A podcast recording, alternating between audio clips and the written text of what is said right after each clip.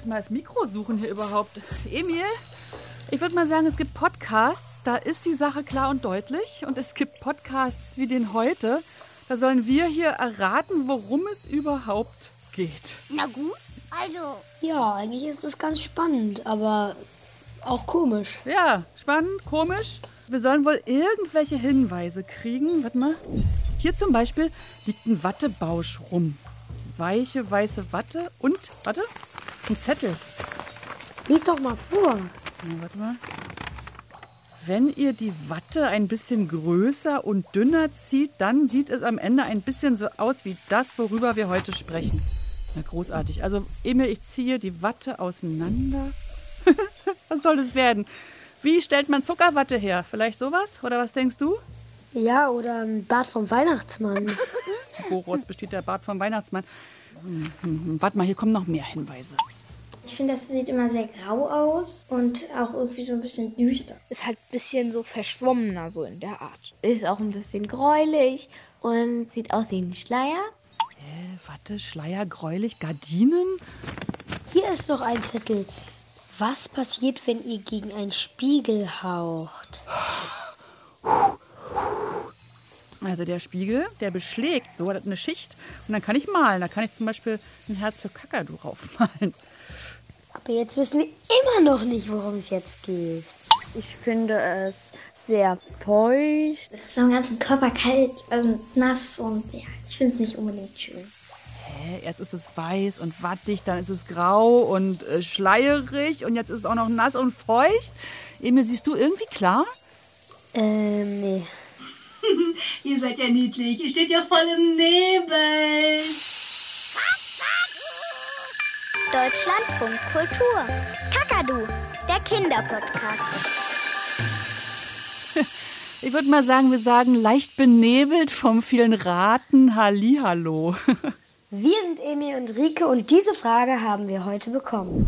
Hallo, ich bin Milo und ich würde gerne wissen, wie entsteht eigentlich Nebel? Klasse Frage. Und Emil, weißt du was? Ich glaube, wir sollen heute vor allem total coole Experimente machen, denn jetzt habe ich hier noch so einen Karton gefunden.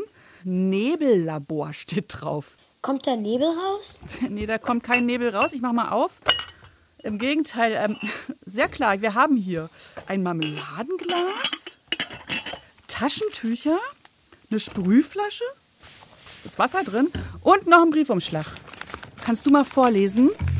Jeder von euch nimmt sich ein Marmeladenglas und ein Taschentuch. So, jeder ein Marmeladenglas, ein Taschentuch. Dann befeuchtet ihr das Taschentuch ein bisschen mit Wasser. Warte mal kurz, kriegt es nicht auf hier. Also, Taschentuch befeuchten. Und ich glaube, richtig doll befeuchten. Yep. Legt das Tuch ins Glas und schraubt es zu. So, fast pitschenass mein Taschentuch. Packe ich hier rein. Ja, meins auch. Zu. Jetzt stellt das verschlossene Glas mit dem feuchten Taschentuch drin an die Heizung. Top. Und jetzt steht's auf der Heizung. So, also, wir behalten unsere Taschentuch-Marmeladengläser im Blick, Emil, aber wissen wir schon irgendwas über Nebel eigentlich? Na, also, dass das oft ähm, in Wäldern und hoch in Bergen äh, passiert, dass da Nebel kommt und das häufiger im Herbst und Winter ist als zum Beispiel im Frühling und Sommer. Und ich finde es auch ein bisschen traurig und gruselig. Und ich war auch neulich ähm, in Griechenland und da waren wir auf 1000 Metern auf dem Olymp. Und da, als wir da ein bisschen so ein paar hundert Meter, wo man nicht laufen konnte, hochgefahren sind mit dem Auto, da hat man gar nichts gesehen, fast, weil es alles so neblig war. Heute früh im Radio haben sie auch gesagt, im Wetterbericht, im Verlauf des Tages neblig trüb. Klang irgendwie, irgendwie ein bisschen deprimierend, aber neulich war ich wandern, auch wie du, im Elbsandsteingebirge. Und da ragen ja so felsige Berge immer aus ansonsten ganz flachen so Wiesen und Feldern raus. Und da war der Nebel so weiß, wabernd über den Wiesen. Und man sah dann nur oben die Felsspitzen rausgucken. Das fand ich schon irgendwie besonders. Und als dann noch doch ein bisschen Sonne kam, also doch, fand ich wiederum schön. Und ich glaube ja, viele von euch haben auch schon irgendwie Nebel mal erlebt. Also ich sehe Nebel häufig ähm, in Bergen und im Wald. Über Seen, in Wäldern. Meistens sieht man den morgens, so nach der Nacht oder sowas. Nebel besteht aus Wassertropfen. Also es riecht nass. Ich weiß, man kann Wasser nicht riechen, aber es riecht nass. Wenn ich daran denke, riecht es für mich sehr erfrischend. Diese Herbststimmung, die dann immer in mir hochkommt, das finde ich super gemütlich. Und gerade wenn man dann mit einer Kuscheldecke zu Hause ein Buch liest. Also ich denke immer an so ein mega schönes Bild irgendwie in so einem Tal, wo Nebel schwebt und so. Es sieht einfach so kalt und so uh, aus und deshalb will man lieber irgendwie sich in sein Bett kuscheln oder so. Ich finde, es ist deprimierend ein bisschen und es macht halt so ein bisschen keinen Spaß rauszugehen und es ist sehr düster. In so gruseligen Stellen im Film oder sowas zieht dann ja immer Nebel auf. Aber irgendwie ist das morgens, sieht das auch immer schön aus, wenn es neblig ist. Und es erzeugt irgendwie ein bisschen was Geheimnisvolles. Uiuiui, ui, und jetzt hier auch Studionebel, jede Menge. Emil, bist du noch da? Ja, ja. Ich sehe dich nicht. Wo bist du denn? Ich sitze hier immer noch vorm Mikro. Bisschen gruselig auch, Nebelmaschine im Kakadu-Studio, damit wir uns in unserem Thema wahrscheinlich noch besser zurechtfinden. Wohl besser nicht zurechtfinden. nicht zurechtfinden, aber du bist da, hast du gesagt. Äh, und geheimnisvoll, das trifft es ja schon auch wirklich ziemlich gut. Fällt dir hm, eine Filmszene auch ein, wo der Nebel richtig toll gepasst hat? Let's go. Also ja, bei Harry Potter ähm, im verbotenen Wald, da ist er auch immer so gruselig und da war es auch so neblig und... Hast du mal Ronja Räubertochter geguckt? Da reiten dann die Räuber auch mal durch den Wald und immer ist Nebel. Pfui, pfui. Und wenn richtig viel Nebel ist, wieso denn bloß? Dann kommen die Graugnome aus den Höhlen. Das ist dann richtig Grusel, Grusel, Grusel. Sie sowas? Ja, wir wollen einfach auch immer alles klar sehen, so als Menschen, oder? Wenn es dann so vernebelt ist. Ist ja auch total geisterhaft. Genau. Ne? So. Geister sind ja auch so weiß und. Wie? Eigentlich finde ich das komisch, weil vor Geistern und so und so Nebeln hat man ja ganz dolle Angst. Aber Bettlaken haben die gleiche Farbe und man hat trotzdem keine Angst vor Na, Bettlaken. Bettlaken sind ja auch eine klare Sache, aber Nebel, den kriegen wir nicht zu fassen. Der, du willst reingreifen und du kriegst ihn nicht. So sieht's aus und ihr merkt, wir sind hier wirklich richtig schön im Nebel unterwegs. Wir haben langsam Spaß dran, so rein gedanklich. Aber natürlich wollen wir klären, was Nebel eigentlich ist. Nebel heißt übersetzt aus dem Lateinischen Wolke. Und genau das ist Nebel auch, eine Wolke. Nur schwebt sie nicht oben am Himmel, sondern unten bei uns am Erdboden. Wie eine Wolke besteht auch Nebel aus kleinen Wassertröpfchen. Und weil so viele Wassertröpfchen so dicht beieinander schweben, kann man nur schwer durch sie hindurchsehen. Sie bilden eine Art Nebelschleier oder Nebelwand und man kann die Umgebung dann nur noch sehr schlecht erkennen. Bei richtig dichtem Nebel ist manchmal nicht mal mehr die Krone des Baumes in unserem Garten zu sehen. Es gibt aber auch Nebel, der nicht so dicht ist. Den nennt man dann Dunst. Also von Dunst spricht man, wenn man weiter als einem Kilometer schauen kann. Bei einer Sichtweite unter einem Kilometer ist es dann Nebel. Also hier im Studio kann ich vermelden, haben wir eindeutig Nebel. Emil, bist du noch da? Ja. bei, bei so Schäfchenwolken am Himmel, ne, da denkt man ja immer, die sind weich wie Watte, da würde man am liebsten mal reinspringen, aber nix da. Wir haben gerade gelernt, Wolken sind auch nur Nebel. Man denkt ja immer, dass man darauf dann schweben kann, aber anscheinend ist es so, dass wenn man sich drauf sitzen würde, dass man dann die keine Millisekunde oben bleibt, sondern sofort runterfällt. Ja, du schwebst überhaupt nicht, du wirst höchstens ein bisschen befeuchtet. Also Wolken sind die reinste, feinste Feuchtigkeit. Aber wie kommt nun diese feinste Feuchtigkeit in die Luft rein? Also ich glaube, dass das irgendwas mit dem Verdunsten zu tun hat, aber Sonst habe ich auch keine Ahnung. Ja, danke an dieser Stelle für diese Nebelwolken hier nochmal. Wir haben wirklich eindeutig eine Sichtweite unter einem Kilometer, also waschechter Nebel.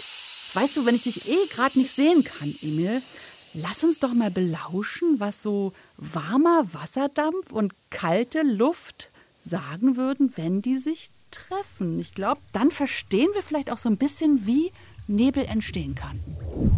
Hallo, ich bin's, der Wasserdampf. Ach, du halbes Wässerchen. Bitte? Halbes Wässerchen? Wer sagt das? Ich komme aus diesem mächtigen Fluss dort unten. Ich war richtiges Wasser. Aber die Sonne scheint heute so schön, da wird mir immer ganz leicht zumute und ich fange an zu schweben. Hui, das macht Spaß. Ich verdunste. Sag ich doch, halbes Wässerchen, du bist so dünn und leicht und durchsichtig. Ja, dich sieht man doch gar nicht richtig. Du Witz.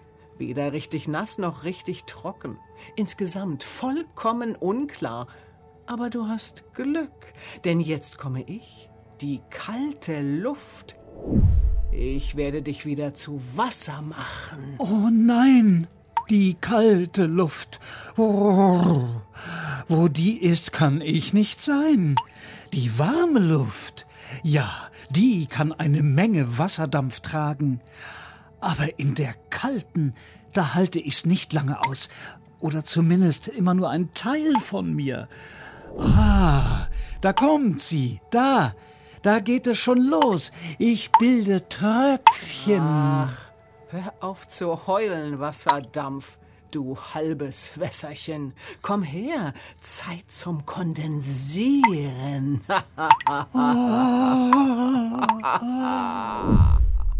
Ich verstehe nur Bahnhof Bratkartoffeln. Also kalte Luft ist irgendwie der Feind vom feinen Wasserdampf. Zeit zum Kondensieren. Huha, sehr schön. Aber irgendwie auch total kompliziert, oder Emil? Wir hatten jetzt Verdunsten und wir hatten Kondensieren. Siehst du noch durch?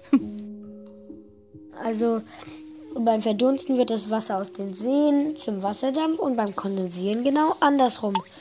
Wenn Wasserdampf wieder zu Wasser wird. Dann nennt man das Kondensieren, genau. Oh, ich glaube, wir sollen zurück zum Nebel kommen. Dankeschön für dieses eindrückliche Zeichen an die Regie. Emil, bist du noch da? Ja, ich bin noch da. Ich habe wieder einen Brief gefunden. Einen Brief wieder, das ist gut. Was steht drauf? Absender irgendwie, wer den geschrieben hat? Ja, da steht Frau Nebel. Frau Nebel? Ja, richtig, ich bin's. Nebel. Ich komme immer, wenn Wasserdampf und kalte Luft aufeinandertreffen. Oder man könnte auch sagen, wenn feuchte Luft sich abkühlt. Das passiert meistens nachts, denn nachts kühlt die Luft ab, vor allem in sehr klaren Nächten. Und dann kondensiert der Wasserdampf zu winzigen Wassertröpfchen. Wenn dann am nächsten Morgen die Sonne wieder herauskommt, erwärmt sich die Luft wieder und ich, der Nebel, verschwinde. Ich verwandle mich wieder in Wasserdampf.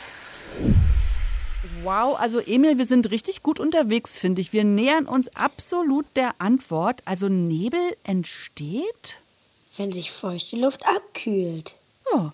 Meinst du, man kann dann Nebel auch selbst herstellen?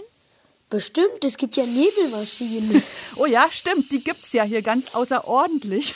Und man kann auch im Kleinen Experimente machen.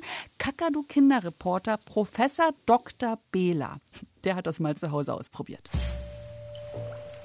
Ist eigentlich ganz simpel. Man muss nämlich eigentlich nur zwei Schalen haben und dann füllt man die eine erstmal mit warmem Wasser. Das tue ich jetzt erstmal. So, jetzt gehe ich wieder zurück zu meinem Platz und stelle die in ein größeres Gefäß. Auf dieses Gefäß tue ich dann erstmal einen Deckel drauf, damit natürlich der Nebel schön im Gefäß bleibt. So, jetzt nehmen wir ein Streichholz. Das Streichholz nehmen wir einmal raus. Wir sind immer vorsichtig mit Streichhölzern sein, aber solltet ihr ja wissen. Wir machen es an und halten es rein und pusten es so aus, dass möglichst viel Rauch in diesem Behälter bleibt. Es brennt, es brennt, es brennt. So. Und lassen den Rauch erstmal im Gefäß. Jetzt heißt es erstmal warten. So, jetzt ist der Qualm kaum noch zu sehen. Eigentlich ist der Qualm dazu da, dass sich quasi dieses Gefäß schön aufwärmt. Jetzt hole ich aber Eiswürfel aus meinem Kühlschrank.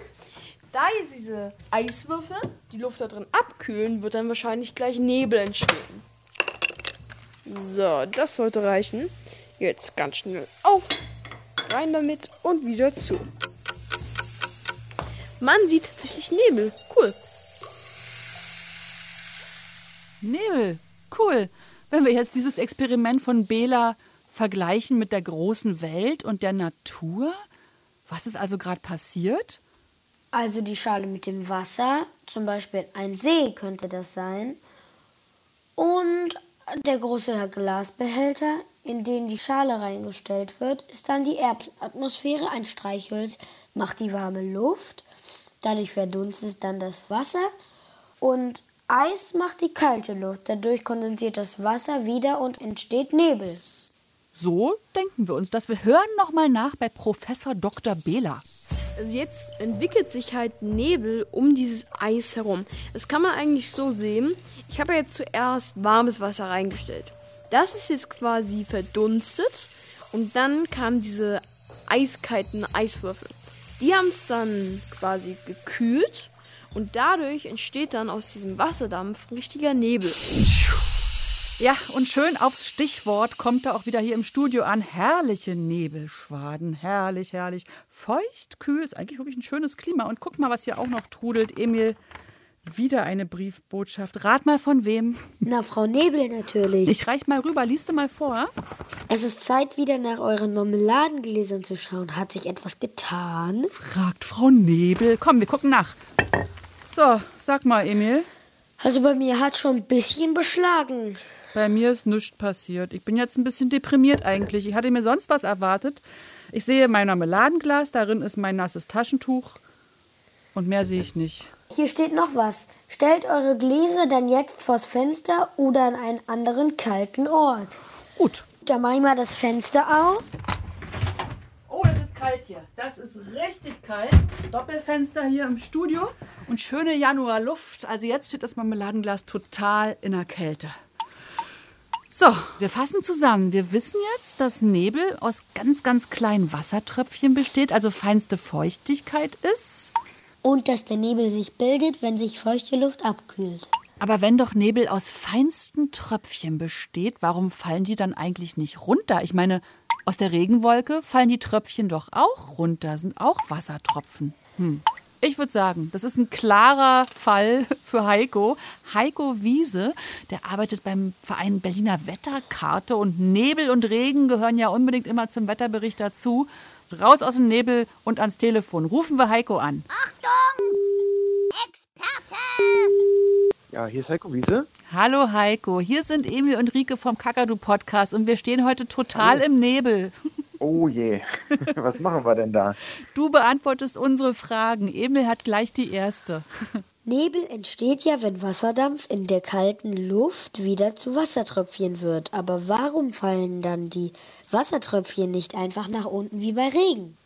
Ja, das ist eine sehr gute Frage und das hat vor allen Dingen damit zu tun, dass die Wassertröpfchen im Nebel sehr klein sind. Die sind teilweise noch kleiner als der Durchmesser eines menschlichen Haares und die sind also auch sehr leicht, diese Wassertröpfchen.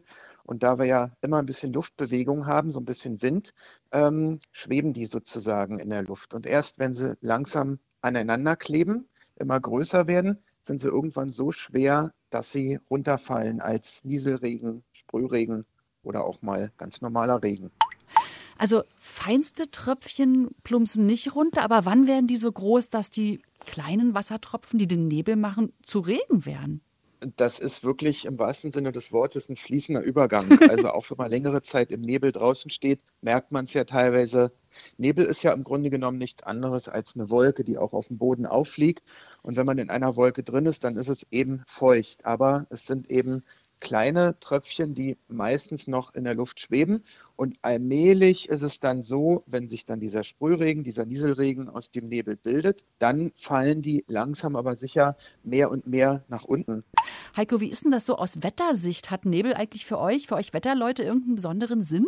Ähm, einen besonderen Sinn auf jeden Fall, weil wir da ganz genau drauf achten müssen, wenn wir auch einen Wetterbericht schreiben oder manchmal auch eine Warnung rausgeben. Wir sprechen von Nebel immer dann, wenn die Sichtweite durch diese kleinen Wassertröpfchen in der Luft weniger als ein Kilometer weit ist. Aber an manchen Tagen kann der Nebel auch nur eine Sichtweite von 100 Metern produzieren. Und das ist natürlich richtig gefährlich, wenn man irgendwie mit dem Auto oder auch nur mit dem Fahrrad unterwegs ist Und aber selbst wenn man zu Fuß draußen ist, ich habe es auch schon erlebt, dass ich in so einem flachen Bodennebel stand, mal in der Nähe von Berlin, an einem Abend, wo ich wirklich meine Hand praktisch nicht mehr vor Augen gesehen habe. Aber der Nebel war so flach, dass ich nur hochspringen musste. Das heißt also vielleicht in einer Höhe von zwei Metern über dem Boden war der Himmel klar und es hat sich unten abgesetzt. Und wenn man sich vielleicht nicht so auskennt in der Gegend, in der man unterwegs ist, dann kann man sich tatsächlich auch im Nebel verlaufen. Das haben wir hier auch schon festgestellt, weil wir haben hier so eine Nebelmaschine und im Studio haben wir ständig Nebel. Und ach, einen Emil sehe ich auch immer nicht. Emil, bist du noch da? Ja, ja. Wenn ich ein Fan von Nebel bin, in welche Länder müsste ich dann eigentlich fahren? Also in Deutschland zum Beispiel gibt es schon einige Gegenden, wo Nebel ziemlich häufig ist. Da gibt es zum Beispiel den Brocken, den höchsten Berg im Harz. Ähm, da wird auch gerne davon gesprochen, dass da oben das Wetter oder besser gesagt das Klima beinahe so ein bisschen ist wie auf Island. Also man hat an 300 Tagen im Jahr Nebel. Das liegt einfach daran, weil an dem Brocken, an diesem Berg Wolken hängen bleiben. Und wir hatten ja gesagt, Wolken sind, wenn sie am Boden aufliegen, nichts anderes als Nebel. Wenn man dann mal nach Süden geht, über die Alpen rüber nach Norditalien, da gibt es entlang des Flusses Po, also in der Po-Ebene, auch ziemlich häufig Nebel, was eben auch wieder an der Feuchtigkeit liegt. Ja, so der Klassiker ansonsten in Europa ist ja England oder Schottland, gerade in so einem schottischen Hochmoor. Da gibt es auch ziemlich häufig dichten Nebel. Heiko Wiese, das waren total spannende Fakten. Wir sagen ganz herzlich Danke und sehen echt jetzt ein bisschen klarer. Tschüss. Ja, auch vielen Dank für die Fragen. Tschüss. Immer wieder gerne. Tschüss. Oh, na danke schön. Nebel voll ins Gesicht, ne? Schön feucht, gut für die Haut. Emil, ich glaube, das ist eine Erinnerung. Stimmt, das Marmeladenglas. Komm, wir gucken nach, genau. Ja, gut. Emil, mein Glas ist total kalt und innen ist es ganz beschlagen. Da drin ist ja, Nebel. das ist genauso. Wir wissen ja auch, was passiert ist. Ne? Das ist das ewige Verwandlungsspiel. Als das Glas im Warmen stand, ist Wasser aus dem feuchten Tuch verdunstet.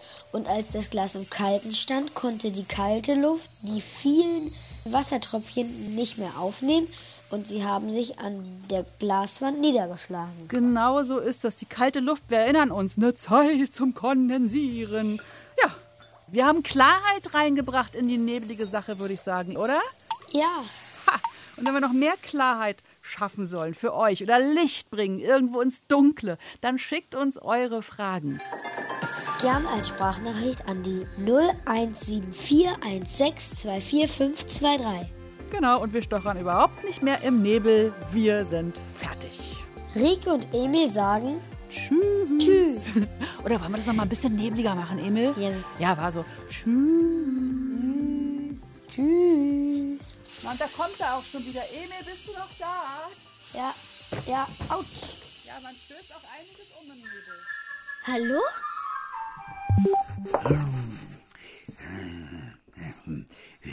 Wie die Streusel auf die Schnecke kamen. Boah, wie öde. Was ist denn das hier?